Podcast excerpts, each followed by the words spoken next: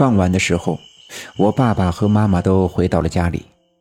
爸爸中午的时候跟我一起去过王革命的家，也亲眼看到我安然无恙地从地穴里出来。而妈妈在小学校上班的这一整天，却一直在担心。但她是最认真负责的老师，尽管如此，却不曾请假早退，所以一到下班的时间，便一路小跑地回到了家里。到家之后，见我正拿着他函数学习的教材坐在炕上看书，心里的那块石头也总算落地。见奶奶在张罗着做晚饭，我妈妈赶紧拦住我的奶奶说：“我爹的米面加工厂啊，现在都安排妥当了，明天就能正式开业了。所以刚才到学校告诉我说啊，晚饭都去东村我爹那儿吃。都是一家人，自然不用客气。”我奶奶脱掉围裙，洗了洗手，换了一身干净的衣服，准备一起去东村的我姥爷家。这才发现我爷爷并不在家。想起刚才他背着手拎着大镰刀去了对面的核桃，想必是去割干草去了。爸爸和妈妈都换衣服，于是我穿鞋下地，推门出屋，去院子外面喊我爷爷。我走出大门口，横穿过门口的小路，往南面走，边走边喊我的爷爷。突然听到我身后有人喊我：“哎，嘿，嘿嘿。”我转回身，循声望去，原来是陈寡妇。只见她靠在我们家门口的那棵大杨树旁，看着我，痴痴的笑。自从前阵子的那个晚上，我在他们家去除了血蛇藤的寒毒，救了他一命之后，便很少再看见他。他往前走了两步，冲着我伸出手。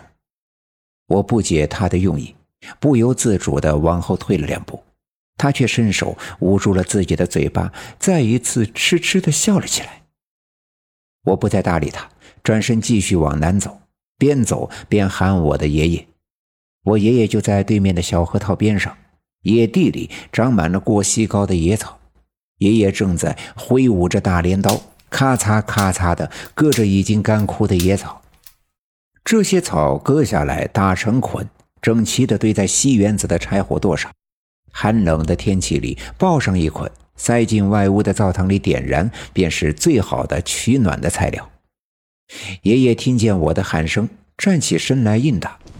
我刚要告诉爷爷，东街的我姥爷找我们一家去吃饭，身后的陈寡妇却一下子冲了过来。拦腰把我一把抱了起来，飞快地往南跑。陈寡妇的这一下来得太突然，我和我爷爷都没有反应过来。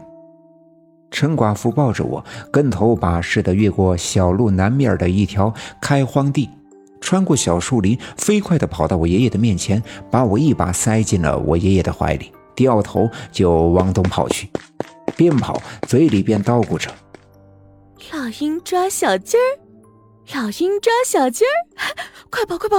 老鹰来抓小鸡儿了。爷爷被陈寡妇这突如其来的一下，毫无征兆的一下子给弄愣了，抱着我站在原地，亲眼目视陈寡妇顺着小路一直向东跑去。而我听到陈寡妇嘴里叨咕的这句话，突然想起了什么。的确，陈寡妇的这句话特别的耳熟。很久前的第一次，我趴在我们家门口的这棵大杨树上，亲眼看见百鬼夜行经过我们家门口之前呀，这陈寡妇就像今天这样，在我们家门口慌慌张张地跑了，嘴里便叨咕着这句话。